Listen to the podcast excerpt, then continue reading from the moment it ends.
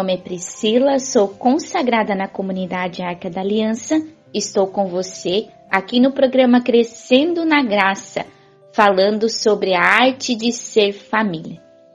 Continuando aqui as nossas reflexões sobre o livro Deus e as Artes do Lar, hoje quero falar sobre um só coração.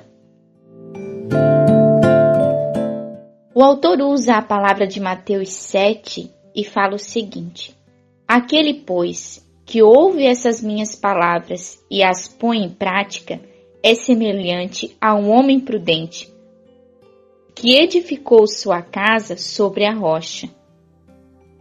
Certo, as palavras de Jesus formam uma casa, mas também a casa cristã é ela própria palavra viva do Senhor, verbo tangível e habitável, síntese de tijolos e corações, de utensílios e biografias. Tudo isso proclama Cristo com mais eloquência que o melhor sermão. Como uma cascata incessante novidade na permanente identidade, assim é Cristo. Sua voz tem infinitos sons, sua pessoa é eternamente fiel. Oferecendo a Deus o seu trabalho, a dona de casa traduz esse mistério à linguagem multiforme e, varia, e, vario, e variada do lar. Assim, através da humildade, voz das coisas, instrumentos, móveis, utensílios, Cristo proclama o seu Evangelho.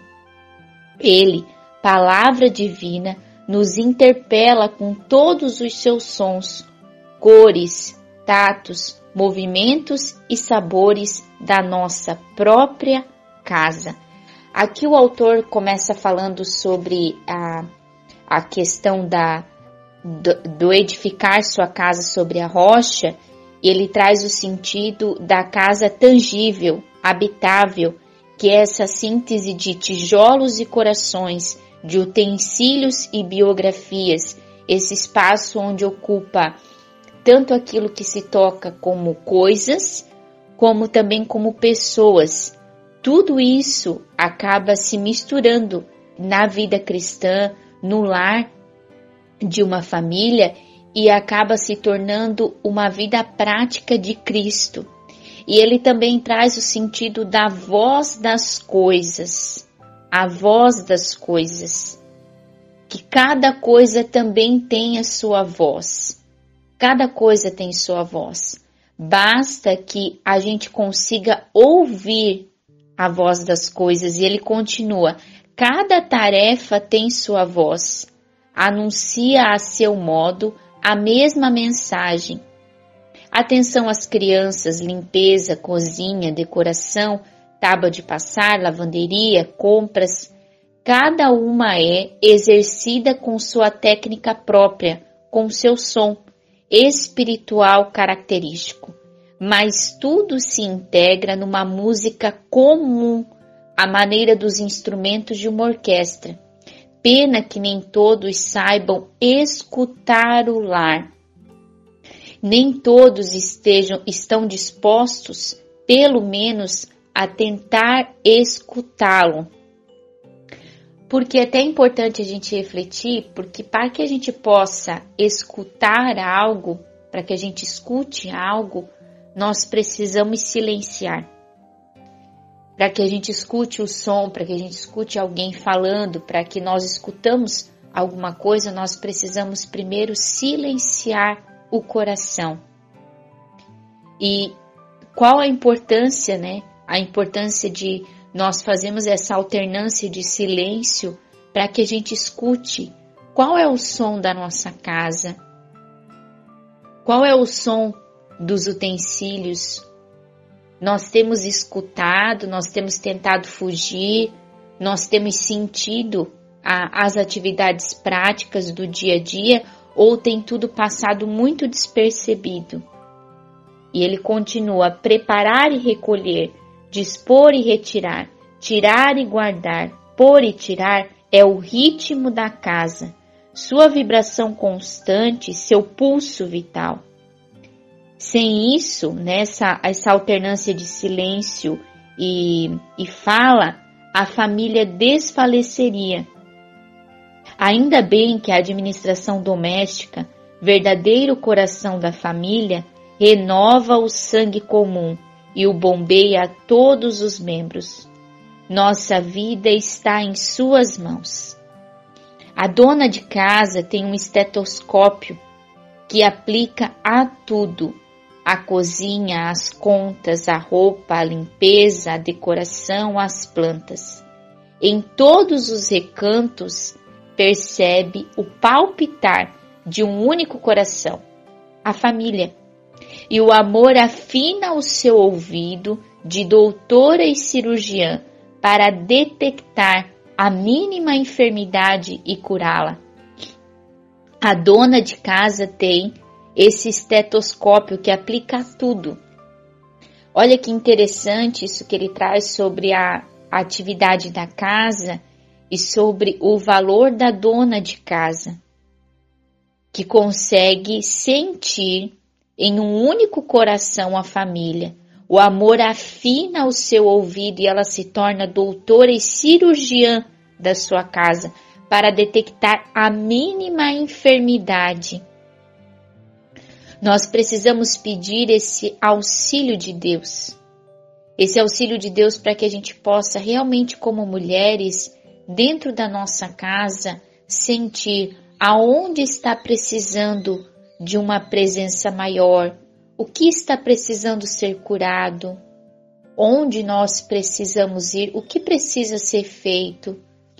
E para isso nós vamos precisar ter uma intimidade com Deus, um coração voltado a Deus. Uma busca pela intimidade com Deus, porque é o Espírito Santo que vai nos mostrar onde nós precisamos ir, o que precisa ser feito, qual é a pessoa dentro da nossa família que precisa que o nosso que nós alcancemos o seu coração. E ele continua é, usando a palavra de Lucas 5. Sua mãe guardava todas essas coisas no coração conservava as palavras e ações de Jesus, conservando suas coisas, velando pelo seu bem-estar, governando sua casa, guardando a alma do seu filho, à base de guardar diligente, primorosamente o seu corpo. Ele usa aqui a palavra de Lucas, né? Sua mãe guardava todas essas coisas no seu coração, conservava as palavras conservando suas coisas, velando pelo seu bem-estar. A meditação através do coração, que não para só no nosso coração. Quando a gente traz para uma reflexão, quando a gente guarda no coração, a gente também transforma no externo. Automaticamente aquilo que nós vamos guardando no interno, nós vamos também velando no externo. Muitas vezes, quando em vez de nós agirmos de forma ríspida, de forma rápida e a gente traz no coração, muitas vezes até um, um desentendimento dentro da família, com o esposo, com os filhos, quando eu trago para o coração, automaticamente eu já trago aquela pessoa. Eu vou guardando, não de uma forma rancorosa, mas de um silêncio que tenta muitas vezes buscar que aquilo seja apaziguado, harmonizado, eu também estou velando no interno, no externo. E ele vai falar aqui sobre a luz da, do candeeiro, e ele diz: essa luz que nos permite ver o rosto um dos outros tem ela mesma rosto e nome, nomes próprios, Cristo.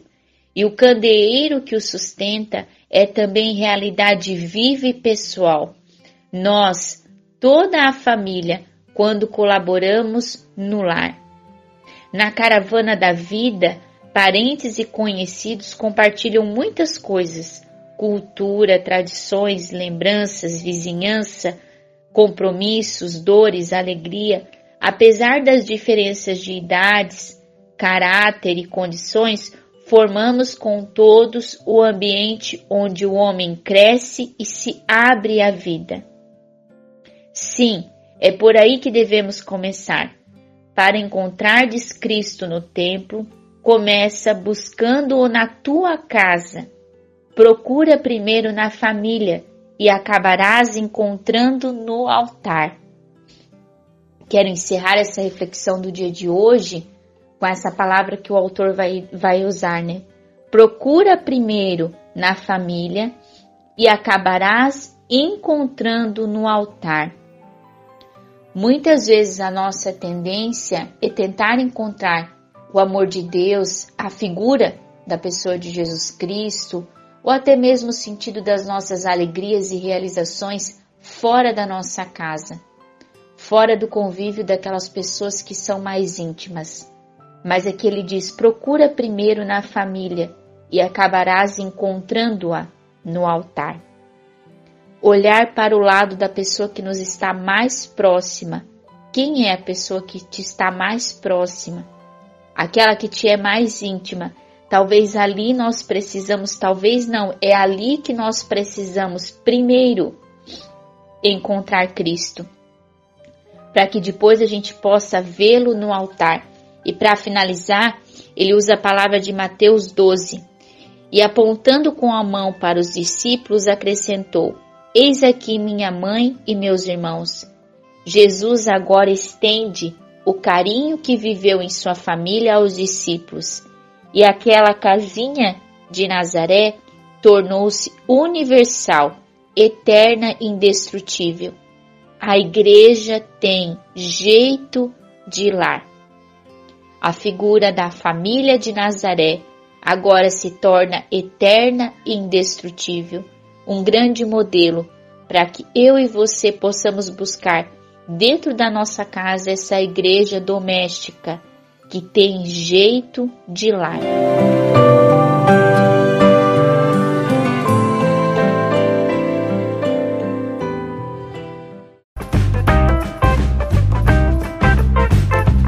Podcast é uma produção da comunidade católica Arca da Aliança. Conheça mais conteúdos no Facebook ou Instagram, arroba Arca da Aliança.